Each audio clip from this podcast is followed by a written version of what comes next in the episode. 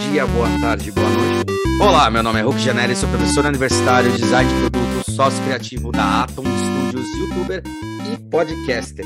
E hoje é, é um podcast bem legal, bem especial, particularmente porque essa pessoinha foi conterrânea minha, junto com alguns que eu já entrevistei mas é uma pessoa que teve uma grande transformação e teve uma, uma carreira, e tem uma carreira, teve, né? E tem uma carreira que é muito legal porque foi baseada em algumas coisas que vários estudantes e várias áreas tentam buscar, e hoje a gente está fomentando isso constantemente, que é o design social. Só que olhar o design social não pelo meio de uma ótica exclusiva da pessoa, mas uma ótica exclusiva da comunidade a quem eu estou trabalhando. Afinal, fazer o design social não é eu fazer algo simplesmente para uma sociedade, é entender por que fazer, para quem fazer e como fazer junto com.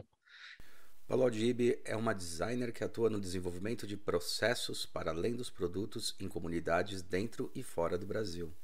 Com olhar humanista e orientado para a ação, Paula valoriza saberes endêmicos, resgata tradições culturais e prioriza matérias-primas naturais locais no desenvolvimento de produtos que aliam ética e estética de forma inovadora. O tripé design, sociedade e natureza tem sido a tônica de todo o seu trabalho.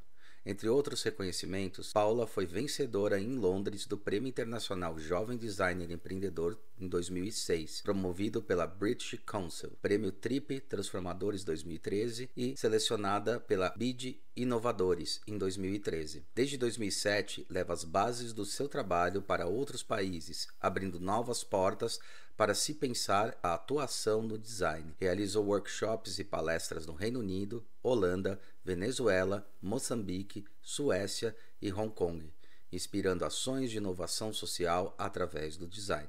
E nada, eu posso ter falado um monte de besteira aqui, mas nada melhor do que falar do que a grande Paula Dib.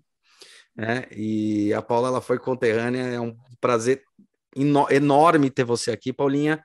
E obrigado por ter aceitado o convite. E são no, são 8h40 da noite, para vocês terem ideia. Delícia, meu. Hulk, eu que te agradeço. É muito bom te reencontrar nesse lugar assim também, né? Porque a gente não se vê há um bocado de tempo, mas é isso. Me, surpre... né? me pegou de surpresa assim esse convite. Falei, meu, que delícia! Vamos lá, vamos ver o que que, que, que né? Que, que nasce esse encontro? A gente já praticou tanta coisa junto, né? Nos idos tempos da faculdade, tanta coisa deliciosa, tantos projetos e tudo, né? A gente já sonhou junto. Vamos ver um tempinho depois onde a gente está, para onde a gente foi, né? Por onde a gente passou. Bom demais. Quais Obrigada, agradeço. Imagina, pois é, eu que agradeço. E é legal, a Paula é uma, uma coisa legal. Paulinha, qual que foi assim a hum. grande, o grande clique que te deu para você entender que o design social era uma solução é, plausível, interessante, que te, que te faria ir em frente? Pois olha, interessante isso. Porque, bom, eu sempre conto essa história, né? Mas é, é como você estava comigo lá na faculdade, você vai entender. A gente. Uhum a gente tinha um estímulo muito grande para olhar para o design internacional, né? Era assim, design escandinavo, design italiano, a gente estava sempre olhando para fora. E em determinado momento me bateu uma aflição assim, falei, gente, a gente não vai ser nada além de um quase um design italiano ou quase um design escandinavo. A gente esse caminho para mim não faz sentido. A gente precisa olhar para o que o Brasil tem, e se o Brasil não tem indústria, o que, que o Brasil tem, né? É, porque isso era um argumento, né? A gente não conseguiria ir adiante assim por conta das, das nossas estruturas e tudo mais, é uma questão histórica até, né? Sim, sim. Mas aí eu, eu fui buscar, então, falei, ué, então tá, o que, que faz sentido para mim, né? E me voltar para as nossas origens, né? Me voltar para o Brasil, é, numa perspectiva investigativa, assim, né, de entender o que, que a gente tem, então, sabe? Foi o meu caminho. E isso foi o que me encheu de sentido, sabe? Assim, que me deu direção mesmo para ir é, desvelando, né? Esses, porque assim nada era nítido, nada era claro, né? Acho que o caminho se faz ao caminhar mesmo, né? Uhum. Então é, eu fui descobrindo no meio do caminho, eu fui descobrindo artesãos talentosíssimos, eu fui descobrindo, sabe, é, pessoas maravilhosas pelo caminho, e falando, gente, gente, gente, pelo amor de Deus, olha o que a gente tem aqui, né? E então eu, eu entrei por esse caminho, né?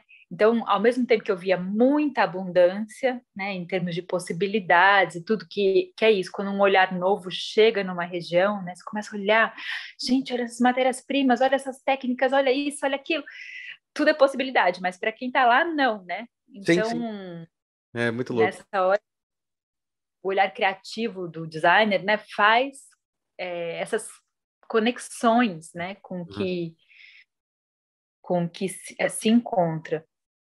E eu acho que foi ganhando sentido a partir desses encontros que eu fui tendo, sabe? Uhum. Então, é. e, e, eu acho interessante quando você fala sobre as conexões, porque daí também, quando é que você conseguiu desviciar? Porque assim, tem uma questão do design social, é essa questão de você olhar as coisas e ver que pode transformar, é uma característica nata do design, porque ele é cultuado para isso. Acho que também a gente sofreu um pouquinho, além dessa história de ficar pensando em escandinavo, ficar pensando nesse internacional, eu acho que a gente ainda teve um pouquinho de uma cultura de tentar ser o design estrela.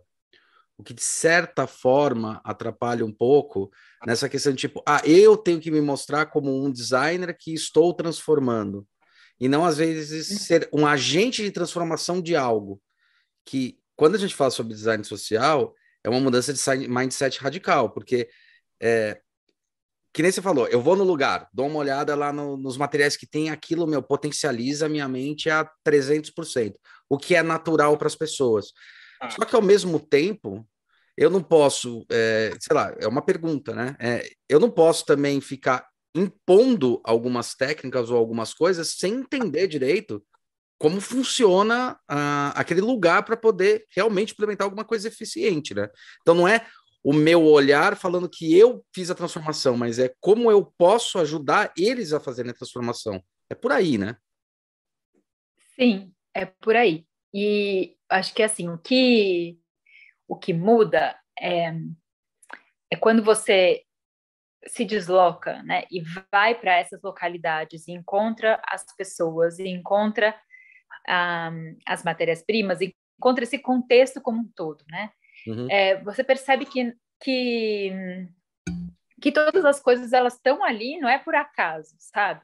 Uhum. É, então, vamos dizer que aquela de, determinada matéria-prima, ela existe ali por conta das condições desse bioma. Perfeito. Esse bioma oferta esse tipo de matéria-prima. Então, é uma característica. É, é, a, a essas culturas, essas pessoas estão aqui, elas trabalham e elas atuam dessa forma por uma questão ancestral. Então você vai vendo que, que é, as coisas elas têm lastro, uhum. né? Elas têm lastro. E que você é simplesmente uma pecinha que acaba de chegar. Então, se você não considerar essa rede complexa, interessante, rica, diversa, sabe? Você vai empobrecer esse lugar. Entendeu? Você chega lá achando que você é o gênio, a estrela. Não, na verdade, não. Então, é um exercício de, de olhar, né, de perceber o que, que tem nesse lugar e tudo mais, e que tudo aquilo só vai ser rico, né, é, digno, vamos dizer, se você ativar aquela história toda, né?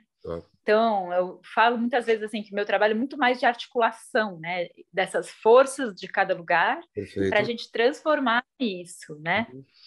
Então, nessa hora, eu acho que o ego ele vai para um lugar muito assim, sabe aquela coisa do, da, de assinar a peça ou qualquer uhum. outra coisa, porque você está ali é, numa articulação muito mais interessante, assim, ao meu ver, né? Uhum. Dentro do que eu Sim. busco, enfim, dentro do que eu entendi como como ah, não sei, como se Proposta fez o meu de caminho. trabalho, entendimento do que é design mesmo, qual a transformação, por aí, né?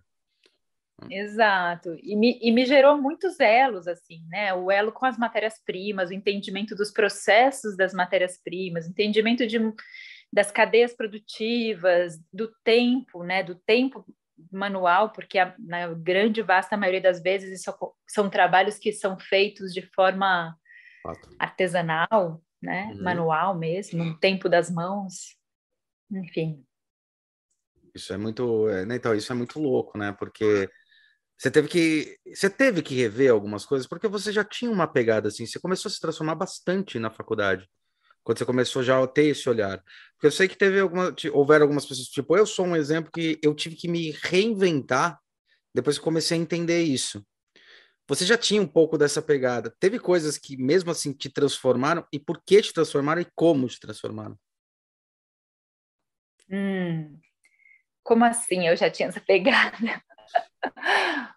Opa, eu, eu lembro de você na faculdade, você já tinha um olhar meio tipo para o outro. Tá né? certo. Enquanto a gente estava com um olhar um pouco mais o que eu estou fazendo, o que eu posso fazer para assinatura, porque aquilo lá, a gente teve uma cultura, quando a gente estudou, de tipo, se transforme em uma estrela, se transforme em um nome, façam sucesso, sejam, né? E uhum. já tinha um olhar que começou a se transformar. Assim, eu lembro bem, você, a Renata, o Estevão começou a ter uma puta transformação para olhar para o outro, sabe? Foram pessoas que.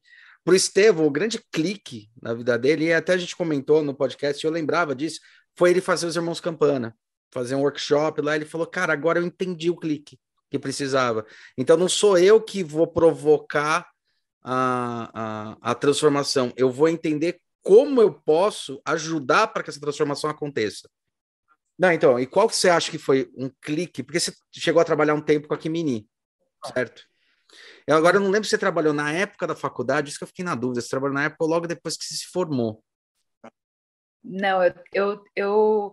Então, foi interessante, porque essa história com a Kimi, é foi um marco mesmo, né? Eu lembro que a gente teve na, durante a faculdade uma sessão de palestras super incrível, foi o Philip Starr, foi tinha um monte de design, de nossa, foi com Arad. É, isso, Ronara, assim, foi uma coisa, né? E no meio dessas dessas estrelas do design, né? Monstro. É, tava lá aquela japonesinha, Kimini, que assim, vem e fala boa noite, né, com uma vozinha muito, muito, né, tranquila assim, e ela começa a abrir aquele portfólio dela e mostrar aquele trabalho da maneira mais assim, zen, né, é, oriental possível, zen e, e tranquila e tudo, e de repente eu vou olhando aquelas coisas que ela faz, eu falo, gente, nossa, sabe?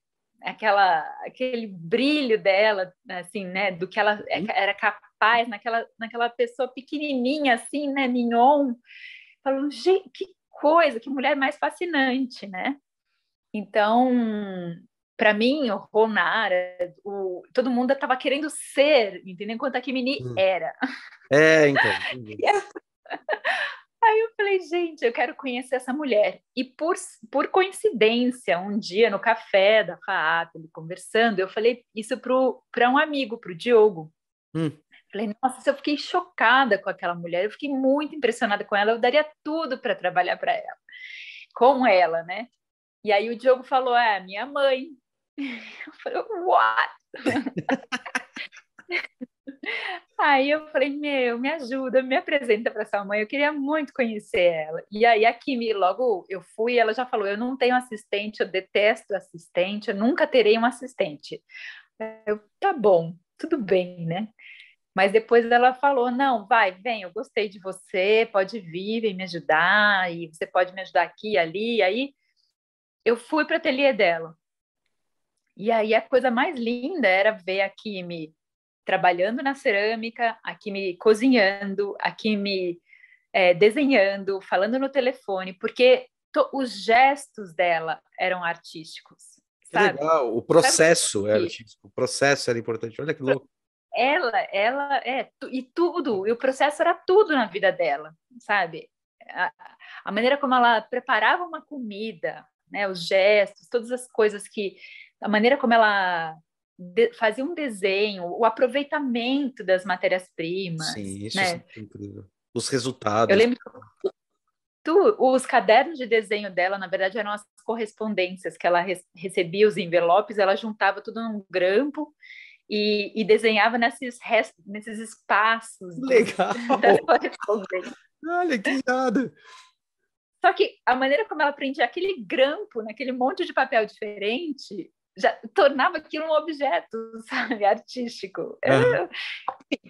é, então eu tinha uma admiração por ela, assim. Eu ainda eu falo para ela, minha mãe japonesa, sabe, uma pessoa que te ensina em todas as áreas da sua vida, né? Fantástico. E, e aí foi isso. Fiquei com a Kimi, eu acho que cinco anos. É, né? Ficou bastante tempo. Aí, depois fui morar fora um tempo. Foi quando você foi para Inglaterra? Fora, uns dois anos e pouco. Inglaterra, né? E na verdade, é, eu fui pra, eu, eu fui na verdade fazer um, um trabalho, fui fui fazer assim uma viagem simples que depois desdobrou em muitas outras coisas. Eu ia ficar três meses e fiquei dois anos, dois e, meio. e meio. é, que aí eu morei um tempo em vários, morei um tempo na Alemanha, morei um tempo na Espanha, morei um tempo na Inglaterra e aí voltei para o Brasil. E aí quando eu volto lá na Inglaterra estudei sustentabilidade, estudei uhum. várias coisas assim. Quando eu volto, eu volto assim para mesmo mergulhar na história da, né, da, da, do Brasil, assim, né? Com um olhar um pouco mais ampliado, mas me, me jogar para dentro das comunidades. Você, você voltou para olhar o Brasil para entender a brasilidade ou, ou voltou para olhar para o Brasil com um olhar um pouquinho menos é, viciado em relação a qual é a brasilidade, mas assim, qual é a potencialidade que tem no Brasil? O que, que você viu que mudou? Muito de quando você saiu daqui, olhava o Brasil de um jeito, quando você vem depois de ter. Porque assim, a gente está falando a Paula fazer sustentabilidade, hoje a gente às vezes pratica isso na universidade ou alguma coisa. Está falando que é 2006, 2007, né, Paula? Não, tô falando de 2004, 2003. É, então, eu sabia que estava bem próximo, né? Porque, assim, você está falando de 2004, 2003, para ter ideia, eu achei até que era 2000 2006, 2007. Meu, isso quer dizer que naquela época era quando estava começando a querer surgir a ideia do que viria a ser hoje, já até cansado de falar, do design thinking do Tim Brown. Então, sustentabilidade estava o quê? 10 anos em pauta, porque foi na Rio 92 que começou a ter uma discussão mundial. Então, quando ela vai para lá e volta, ela está falando de coisa, cara, de 20 anos atrás, praticamente. Então, é outra mentalidade. Então, imagina você vir para o lugar, sair de um lugar que está começando a estudar a sustentabilidade e levar essa relevância e voltar para um país que ainda estava tentando entender se iria se industrializar, de que maneira ia fazer, e tinha algumas questões aí meio mal resolvidas, né, em relação à é. tratativa.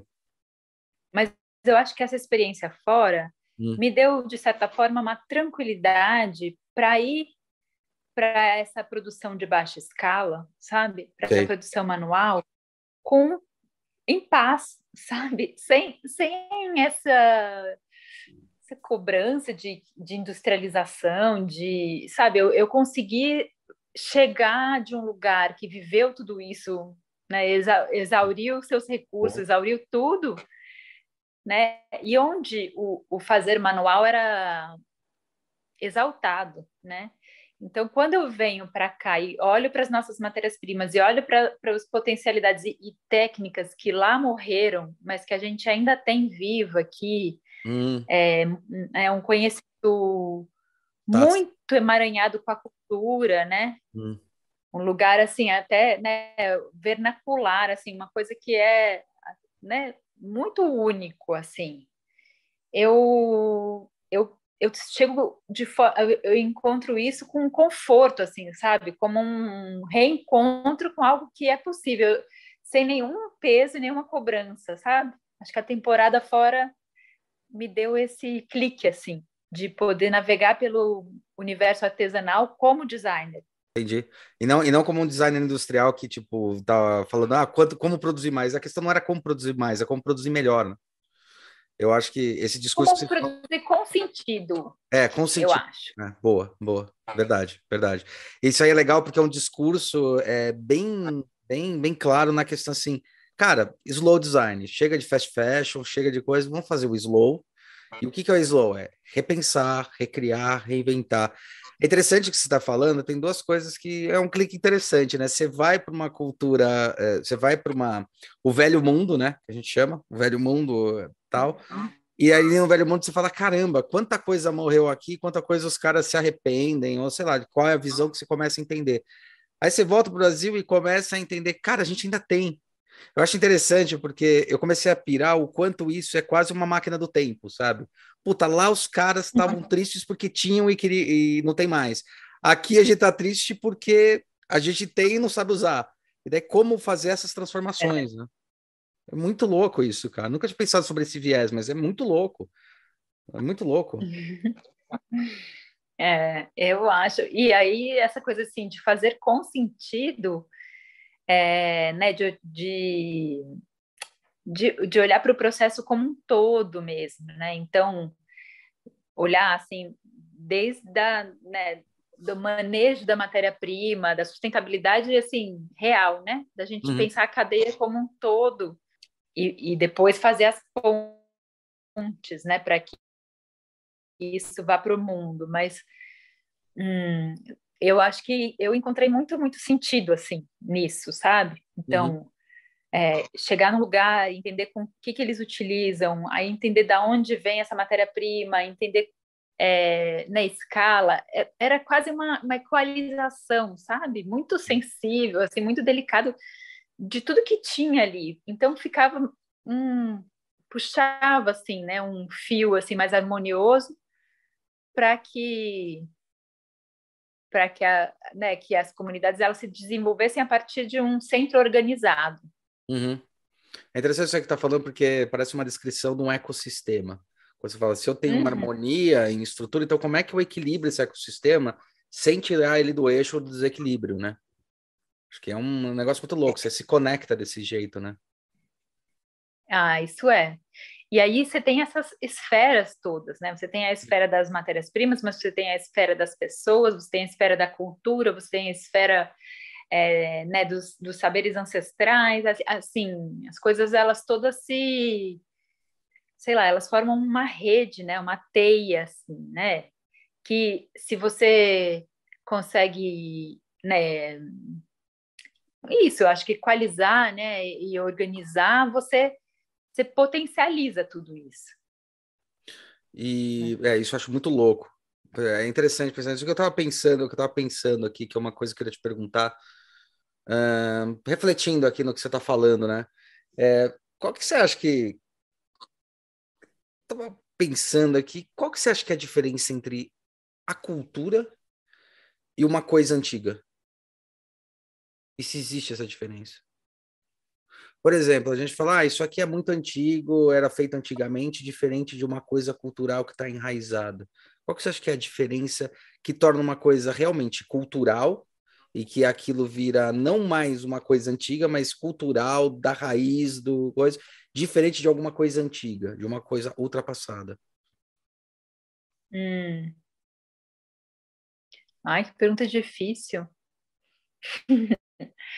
Um, eu, eu não, eu, se eu entendi o que você está dizendo. Eu estou perguntando. É...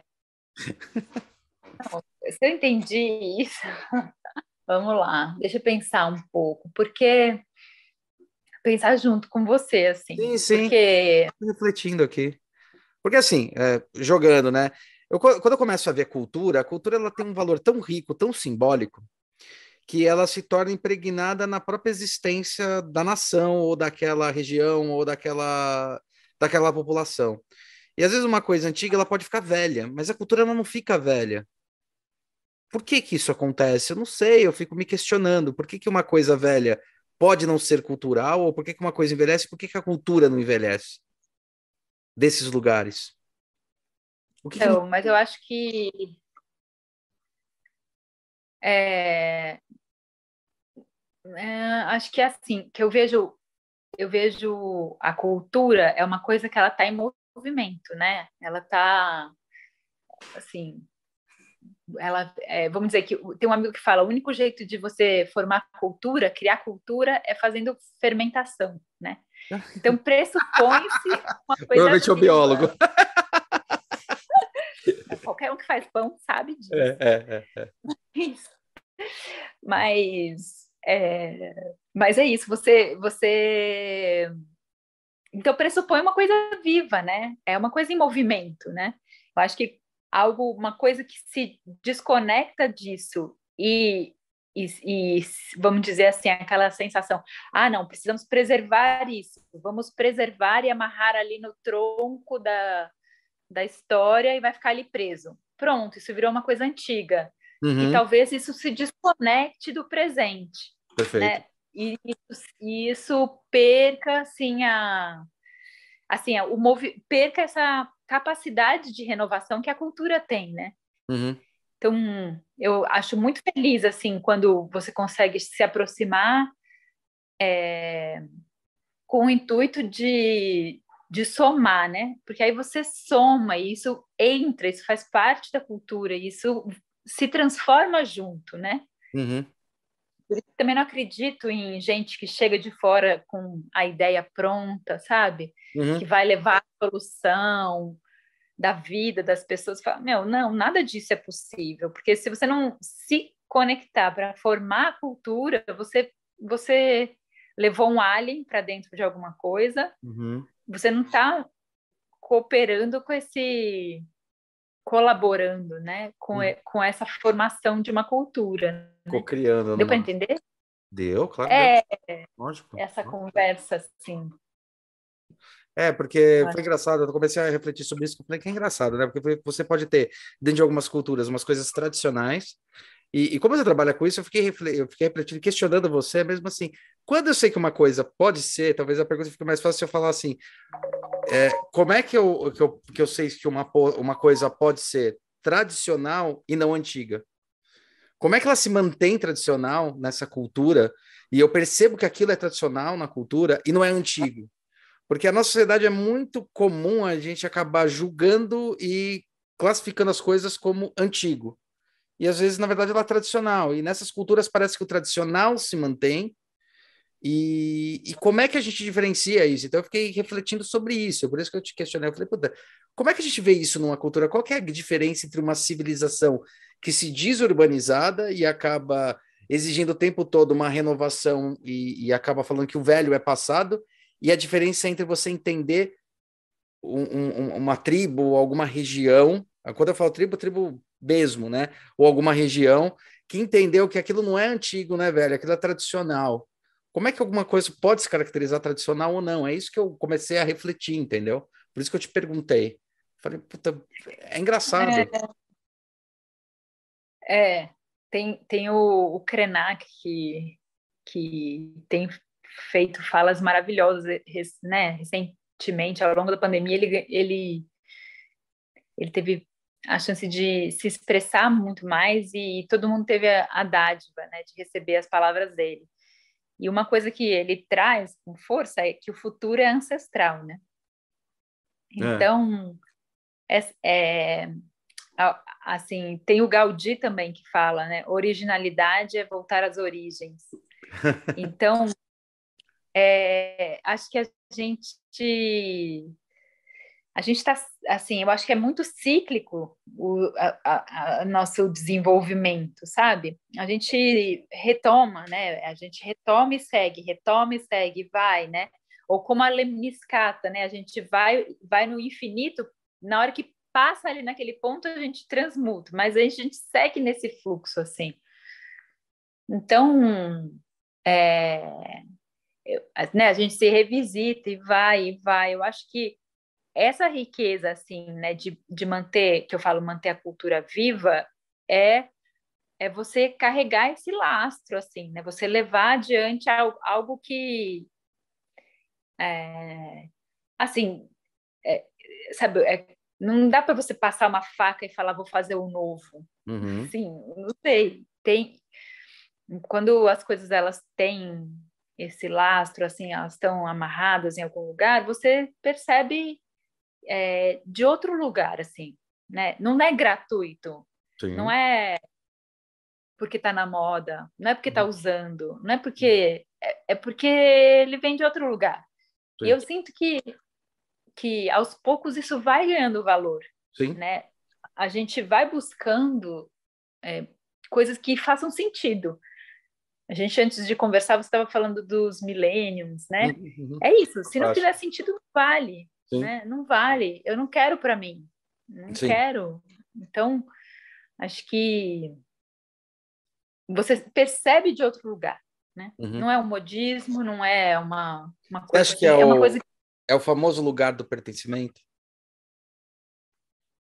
Igual a gente está é... nas cidades hoje, que é, o lugar do pertencimento não é a cidade necessariamente, mas são ah, é, as culturas que agora estão introjetadas. Eu estou entendendo que é uma cidade é muito mais orgânica em relação a tipos de pessoas, tipos de movimentos, essas, esses, porque às vezes eu enxergo esses movimentos contraculturais como sendo a urbaniza, uh, o urbanismo do que era tradicional.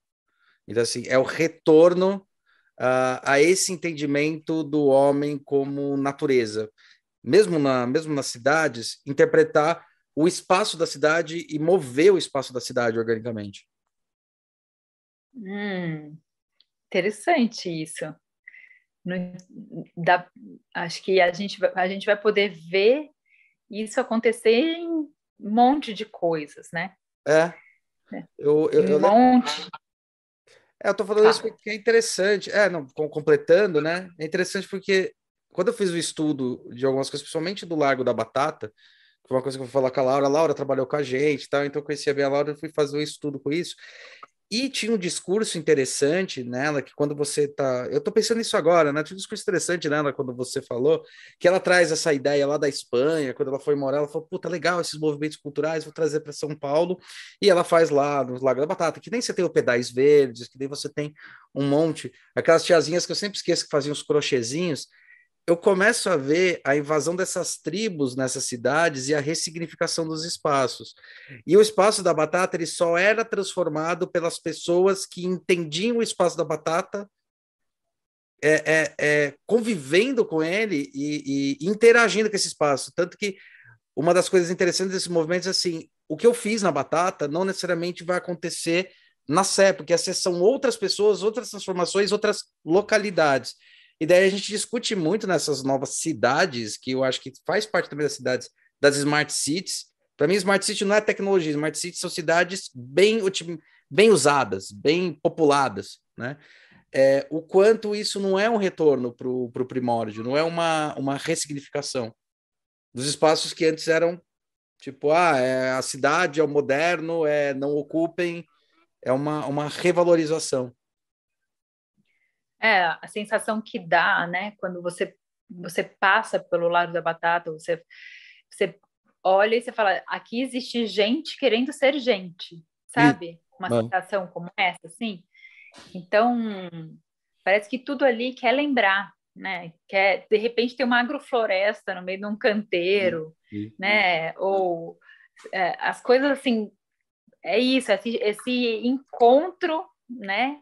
Que do ápice do urbano com assim que não abre mão, né? Abre o asfalto, sai aquela brota alguma brota. coisa. É. É.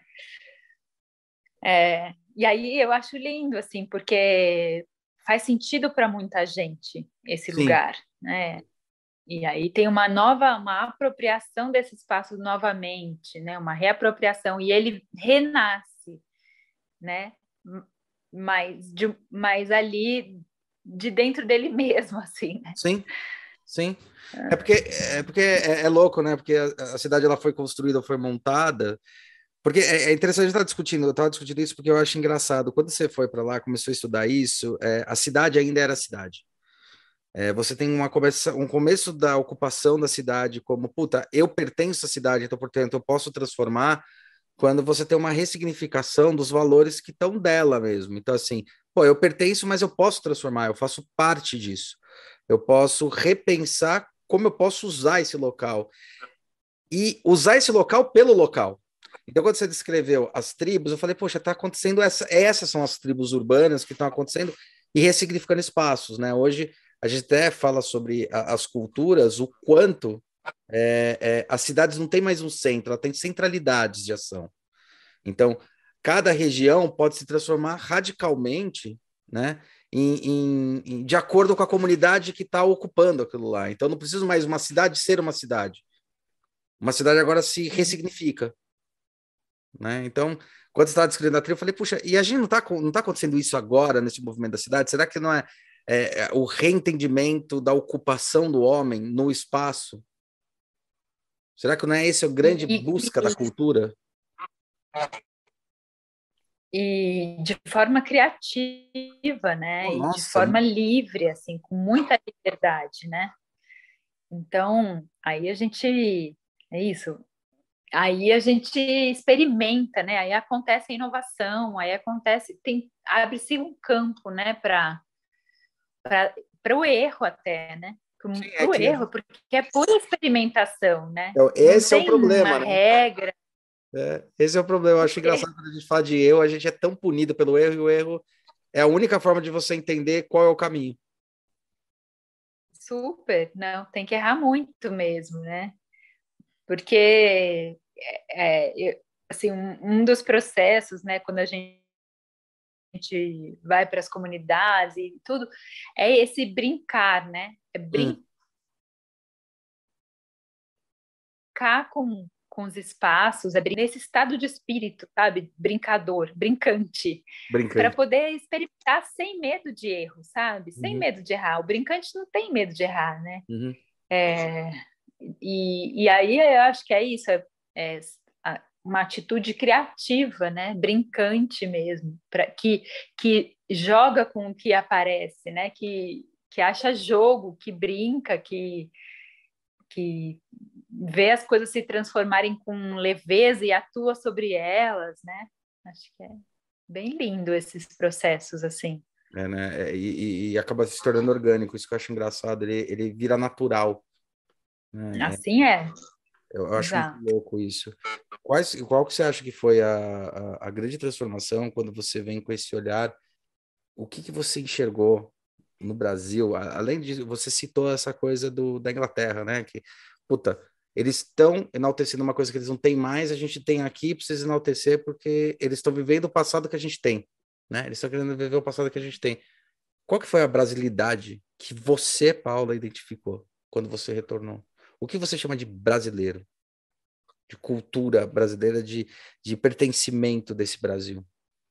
Se tem, às vezes tem vários símbolos. Então, é isso. É, uma, é... Eu acho que a brasilidade assim, é uma coisa. É, é difícil mesmo, porque é um termo muito subjetivo, sim, né? Sim, total. Então, a gente eu acho que a brasilidade ela tá assim naquela nas rachaduras assim sabe naquela naquele na, tá em, é, quando quando tá nos, nos cantos sabe? No, no não sei árvore tá num tá tá numas coisas que você não é, não sei que não, não, não tem nome assim. Não, é, ó, assim, corre-se o risco de ter uma conversa de maluco, Hulk, mas é isso mesmo. O, eu acho que a acho que a brasilidade, assim, ela, ela é o espírito da coisa, sabe? Já que a gente pode hum. falar de coisas malucas, porque é isso. Qual é o espírito da coisa, né? Qual é a, o espírito desse desse, desse lugar, do que, que ele é feito. Ele é feito de tantas nuances, assim, né? Você, um jeito que eu achei, assim, de tentar olhar para a brasilidade, de alguma forma é, dar um laço nelas, assim, para que não fique tão aéreo subjetivo, foi isso que eu que eu falei assim, quando você olha, pro, por exemplo, para os biomas, você vai para a essência da essência, né? Uhum. Você olha para os biomas, você percebe que em cada um dos biomas a, a, vida acontece de uma determinada forma. Então, se você imaginar a caatinga, né, que é um bioma que está tão tão sempre na nossa cabeça, assim, de uma forma mais a gente tem imagens, né? É poética, então, né, de certa forma até É, você olha para a Caatinga e você fala assim, como é que o ar se comporta aqui? Como é que o, a água se hum. comporta aqui? Como é que os elementos agem nesse meio ambiente? Legal. É, então, você sai dessa essência e vai desdobrando o lugar a partir do que... É, do que... de como a vida se dá ali, sabe? Então, se você for para um outro você vai ambiente... explorando com todos os sentidos, praticamente, né? Você vai permitindo esse pertencimento, né? Tipo, sentir o ar na brisa, sentir o som, sentir o cheiro, entender o que é estar lá e não. Aliás, o que é ser lá, né? É, é, é pertencer ao lugar e não aquela história de simplesmente estar. É isso que eu quis dizer, né? Você entende o lugar de pertencimento e não, ah, eu tô aqui, tudo bem. Diferente de tipo, eu estou sentindo aqui. Diferente de eu estou aqui, né? Exato. E se você olha, por exemplo, para como a água se hum. comporta em cada lugar, é. né? Então, a escassez da água, ela, ela vai dar o tom desse lugar, de como a vida acontece nesse lugar. É, então, se você olha uma caatinga, você olha uma mata atlântica, então você é, como é que é o desenho, né? É agudo na, na, na caatinga. Sim. É, é, né, pontiaguda. É, folhas assim. finas assim. para perder pouco calor, tem toda essa, né? É muito louco. É, é. Exato. Então, e, e o, chão, as linhas, né? A linha é muito mais dura, angulosa, né? A vida acontece em ângulo, é, aquele, aquelas, né? Os galhos, as galhadas. Já na Mata Atlântica, com aquela abundância da água, né? Tudo grande, as folhas grandes, um verde intenso, o chão, a, né? Como a vida se dá ali, é totalmente diferente. Então, é, com certeza, a maneira como a vida na Caatinga, pela falta ou pelo excesso da água, enfim, a vida na Caatinga acontece, ela vai refletir culturalmente, ela vai se desdobrando, sabe? É, esse chão, essa essência, ela se desdobra em muitas camadas. Uhum. Então, se você pegar os pampas, por exemplo, né? Uhum. O modo de vida dos pampas é totalmente diferente, né? Uhum. Aquele vento que não para, né? Ou os ciclos do Pantanal, como a vida acontece. Então, acho que quando você pensa a brasilidade, ela é um desdobramento dessas características essenciais de cada lugar. Por isso que eu falo, ela pode estar numa, na casca de uma árvore, no cerrado, por exemplo. As cascas de árvore, elas dão notícia de como a vida acontece aqui, né, no cerrado que agora por acaso eu estou morando no Cerrado. Mas é isso, o meio da notícia de como a vida acontece, como a vida se desdobra, como a cultura de um lugar se desdobra. Se você olhar para a cidade, você também vai ter notícias de como a cultura se desdobra a partir do que esse lugar oferece, né? Mas é isso, pegando exemplos assim, quando você vai para esses é, para esses biomas diversos, né, você consegue ir observando assim de uma forma interessante, né, como cada bioma acontece e,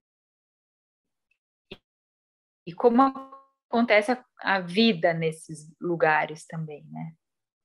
Tudo é um reflexo, parece. É, com certeza, né? A comida, o que se come, o que se, como se veste. É, mas é, é engraçado, você estava falando, eu estava vendo o seu quadro de trás, que parece bastante coisa de cordel. Que é, sabe? Isso. E que é estilo gravura. já tá bom. Achei mó bonitinho isso daí. E a gente está discutindo justamente sobre isso. Esse bio, é, biosistema, esse ecossistema, é o que você, é o que mais te encanta no Brasil? Quando você fala do, do sertão, quando você fala do cerrado, o que, que mais te encanta? O que, ah. que mais te chama a atenção? Fala, caramba, é muito único. Assim que é, o como se expressa, o como se comunica, o como, assim, é muito único. Eu acho que é essa diversidade, com certeza, né? É, Mas dessa é diversidade, o que mais te chama a atenção, o que mais te encanta? Me encanta perceber como cada lugar se desdobra a partir desse, desse dessa essência, né? Então, Tá. É, eu acho que acho que isso que é a coisa que mais me encanta mesmo, porque é uma diversidade enorme, uma, né, não sei, uma riqueza que difícil encontrar em qualquer outro lugar. Qual que foi um trabalho que você falou assim, esse me transformou e eu entendi? Ave Maria. acho que acho que eu Todo, venho sendo transformada.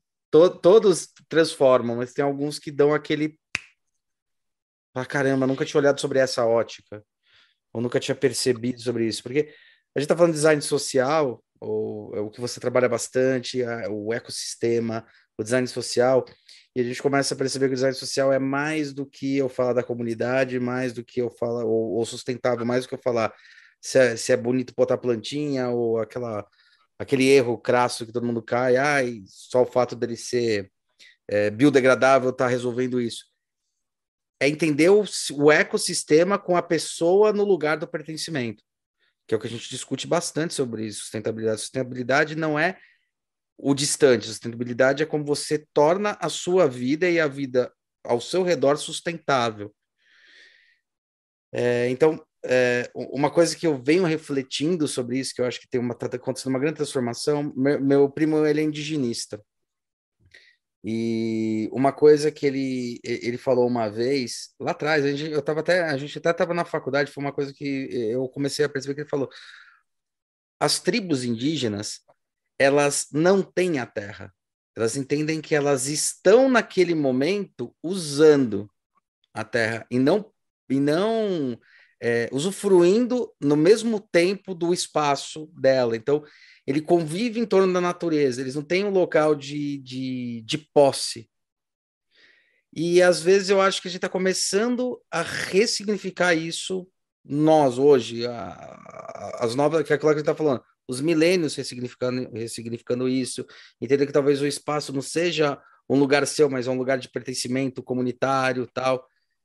É, e, esse tipo de coisa, quando eu comecei a observar, me transformou muito né? Que eu falei, pô, então hoje em dia, quando eu vou questionar um projeto, eu não questiono o que o cara quer, eu falo qual é o lugar de pertencimento dele.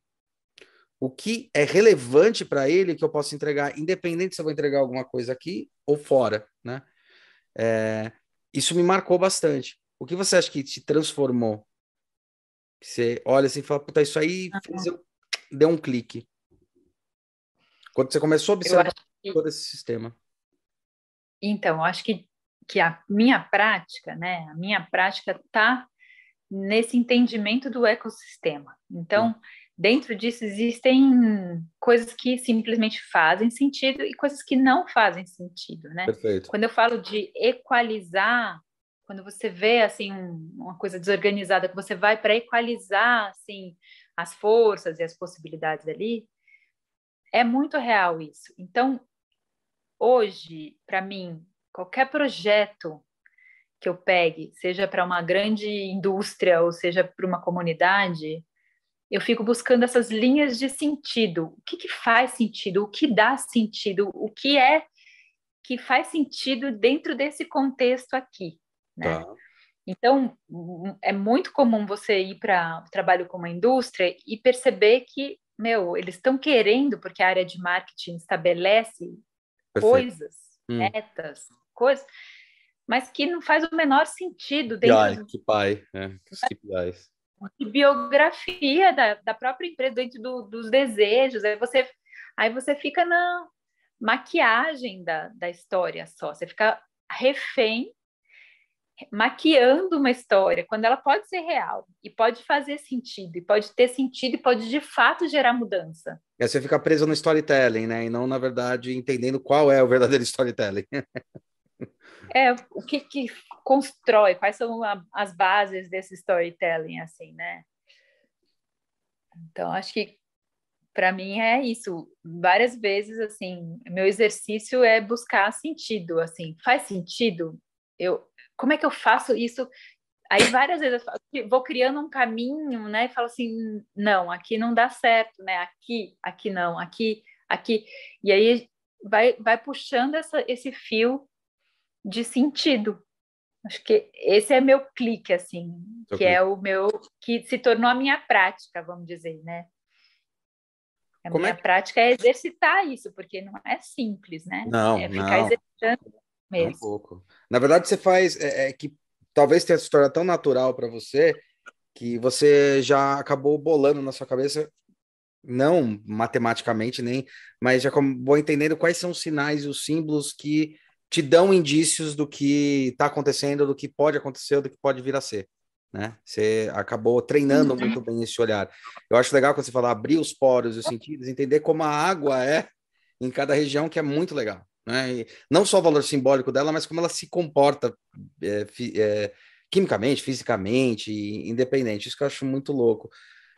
Você faz muito trabalho desse, e é esse ponto que eu queria chegar, porque a gente está falando sobre tudo isso. Você faz muito trabalho desse para grandes empresas. Não sei se você quer falar nome ou não, mas você faz para grandes empresas. Como é que você entrega esses resultados? Eu estou falando assim, como é que você demonstra essas percepções e eles estão usando esses ativos para realmente transformar? Ou você sente que algumas empresas ainda estão um pouco perdidas de como eles vão lidar com isso? Então, que as empresas em geral, assim, né, enfim, o que eu, o que eu posso acessar, né, eu vejo que tem um topo de pirâmide, assim, muito, assim, conectado com os ideais, né, do que pode ir para uhum. frente. Tem uma base que muitas vezes está funcionando, assim, tá legal, mas tem um meio dessa história que faz com que com que as coisas não, não, não se conectem, sabe? É, é muito louco. É. Então, é, é, é uma coisa assim que é, a inovação, ela demora a acontecer, né? Porque existe uma confusão ali no meio que impede o fluxo. Fato, fato. É, mas o que, que eu tenho feito, né? É entender esse o, os contextos né, das, dessas empresas, entender é, os, o que vinha acontecendo, o que está acontecendo, para onde eles gostariam de ir. E aí eu tento achar essa linha de sentido, né? Que é, é quase que um storytelling, assim, né? Sim, sim. Porque precisa ser colocado. É uma jornada, e, né?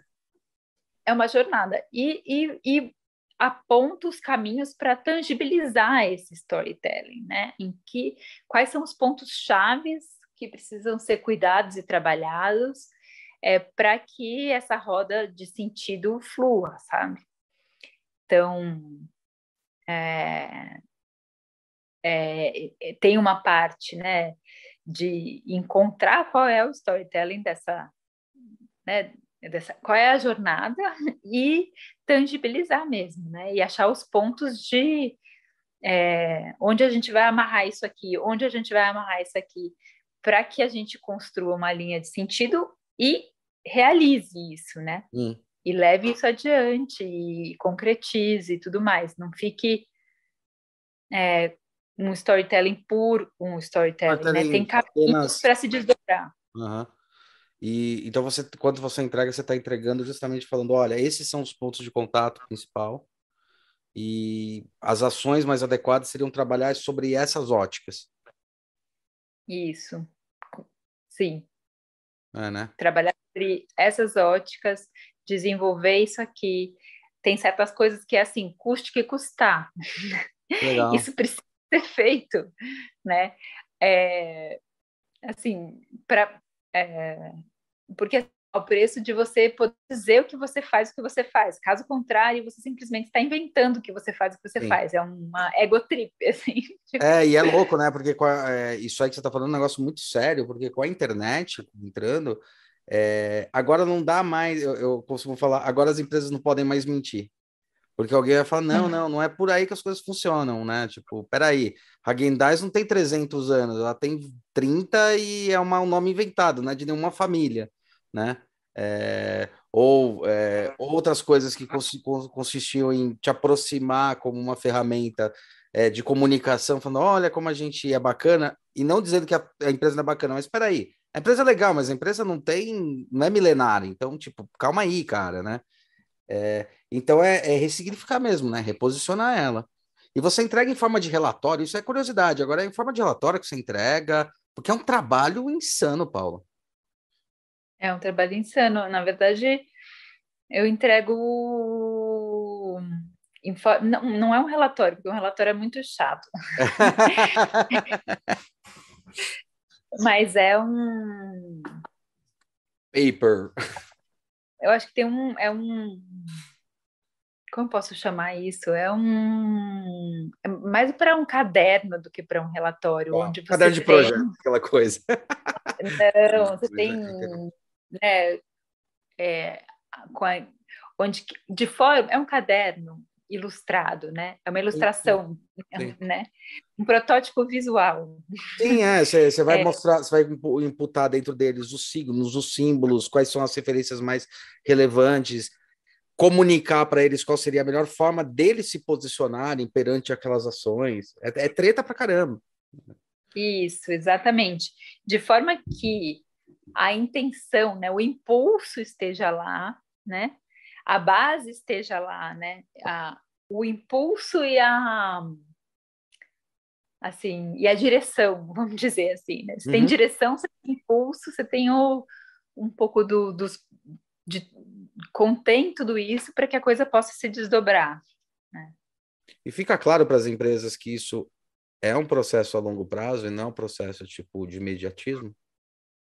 Porque quando você começa a provocar essas transformações, tem, a gente tem aquelas transformações que eu consigo fazer com baixo, com alto impacto, baixo custo, mas tem aquelas que só depois de implementar algumas fases é que realmente é, a gente pode se consolidar, a empresa pode consolidar. Agora sim estou praticando como um total é, e eu posso me considerar ou eco-responsável, sócio-responsável.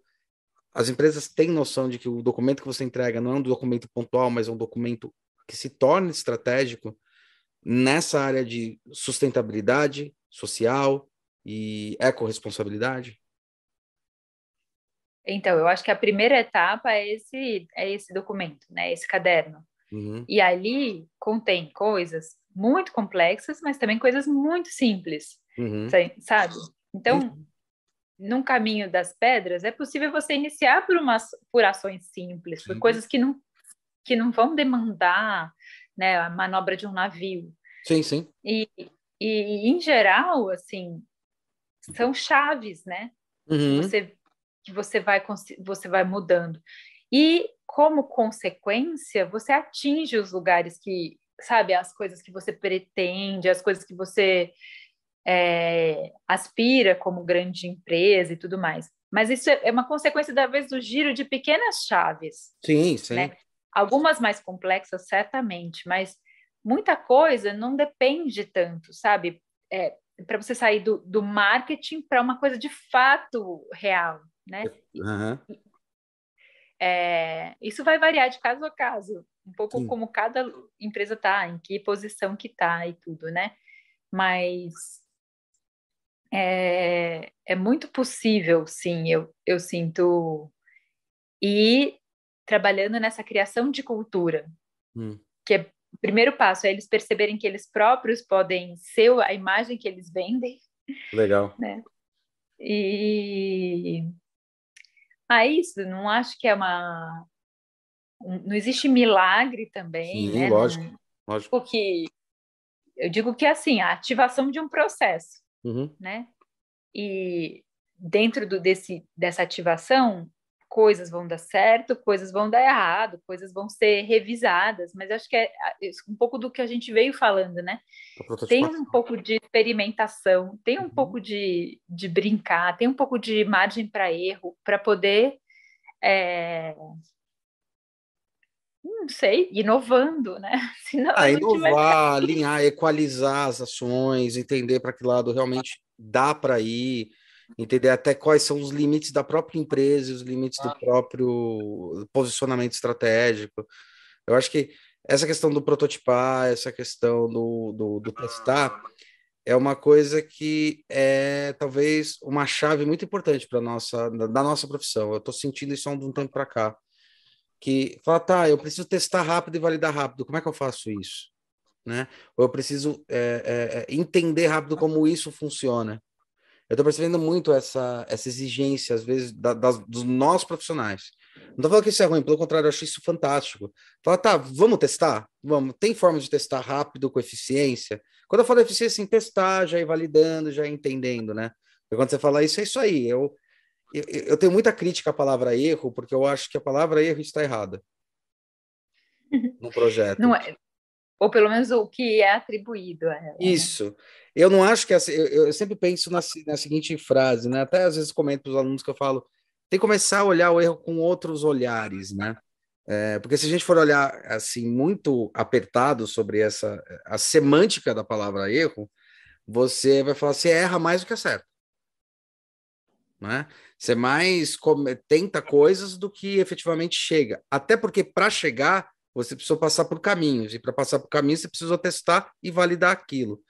E aí eu falo, meu, é uma brincadeira que assim, o Thomas Edison ele não fez 108 lâmpadas, ele errou 108 vezes, ele achou 108 formas de como a lâmpada não é feita, mas isso foi fundamental para entender como ele chegaria na solução.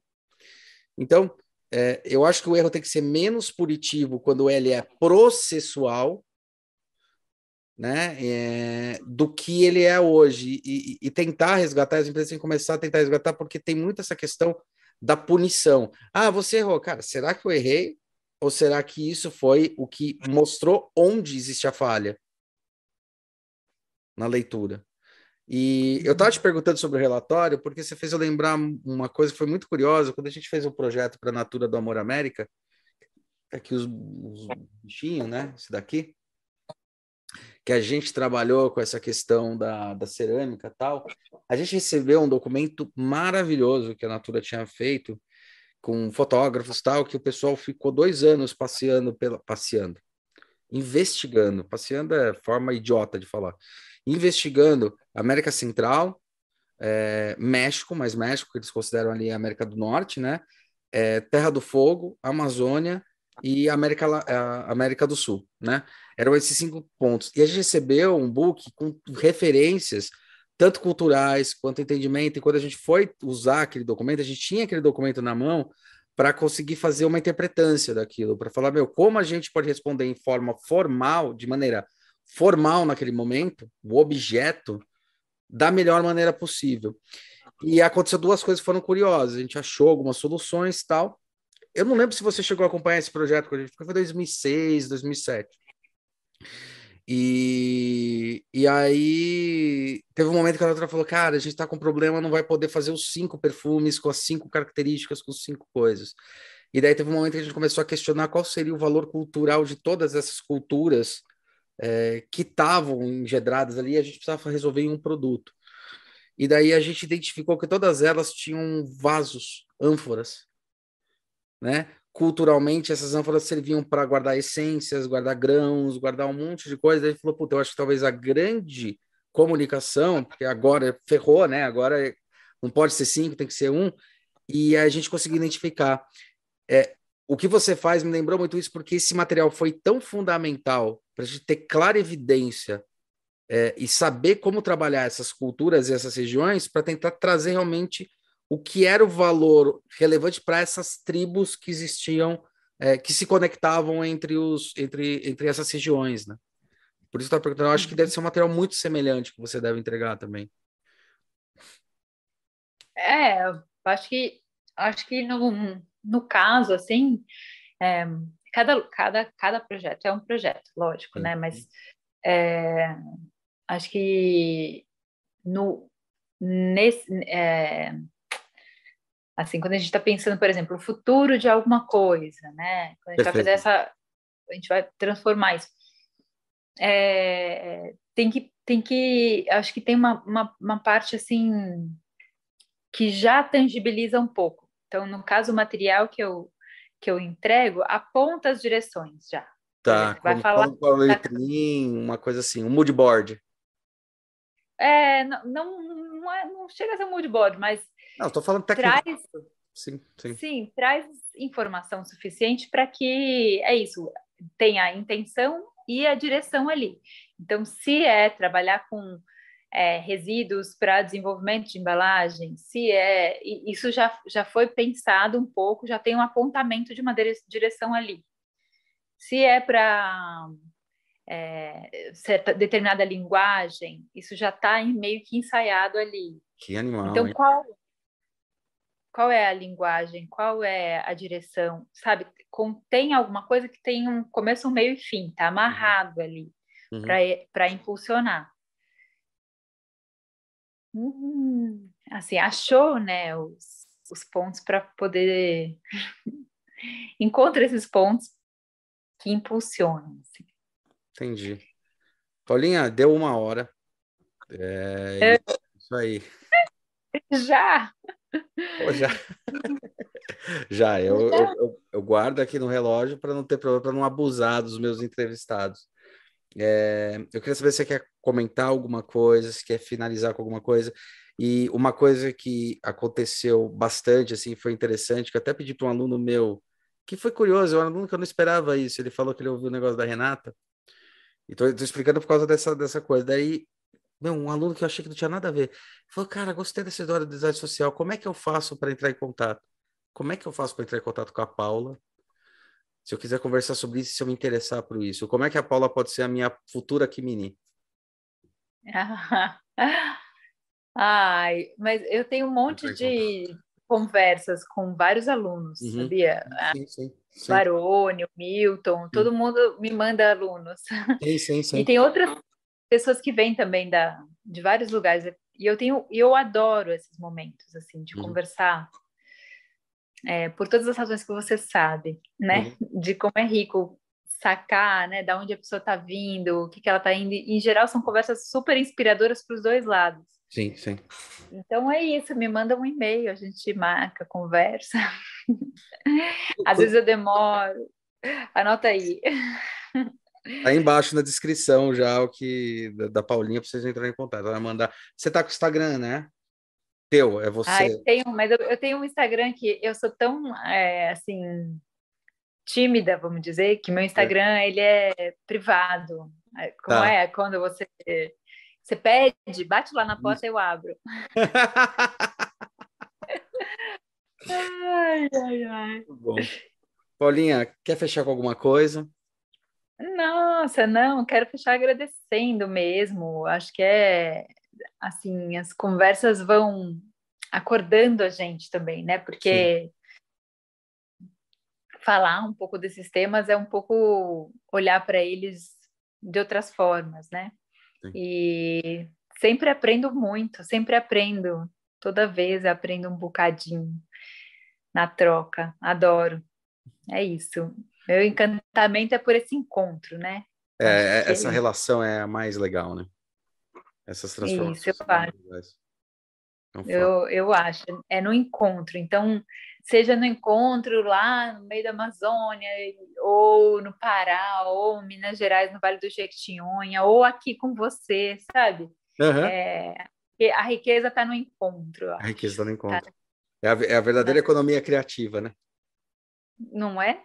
Oh, com certeza, tenho certeza disso. Eu acho totalmente também, boto fé.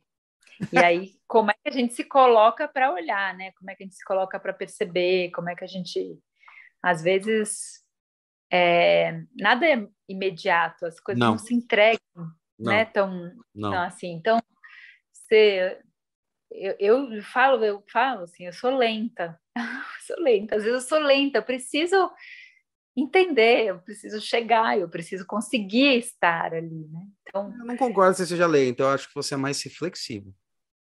Reflexivo. Eu acho que é mais. Peraí, peraí.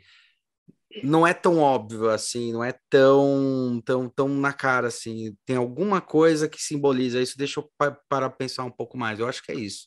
Eu acho que é um, é. é um estado de reflexão e de percepção que, que tem que demandar um tempo.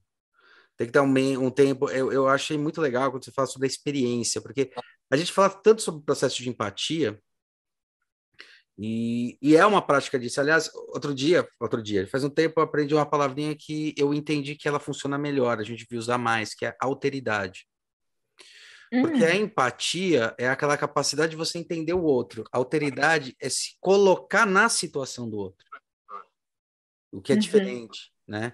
Então você pratica muito mais essa alteridade, falar, tá tudo bem, empatia é eu conversar, entender, querer ouvir.